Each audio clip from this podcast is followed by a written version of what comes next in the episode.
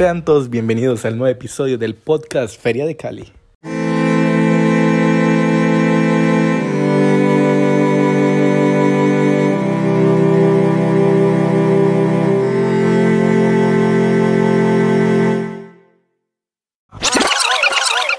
El demonio ha conservado demasiada fuerza durante años y lucha para que no lo devuelvan donde pertenece.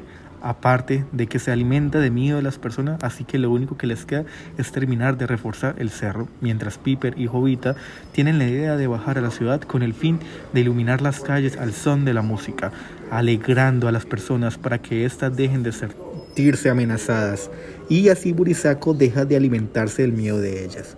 A medida de que Piper y Jovita alegran y tranquilizan a los caleños que se resguardan en sus casas, las personas que están en el cerro van terminando de reforzar las tres cruces.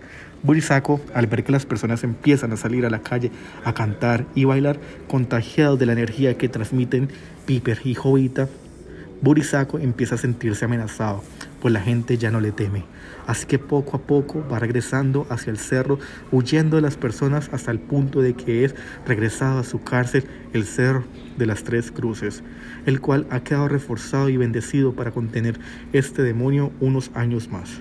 La luz vuelve a la ciudad, las personas empiezan a salir de sus casas. Piper y Jovita prenden de nuevo la feria de Cali y con su alegría contagian a todo el mundo.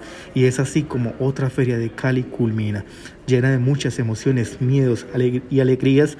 Por supuesto, trabajo en comunidad, todo por proteger a nuestra bella ciudad.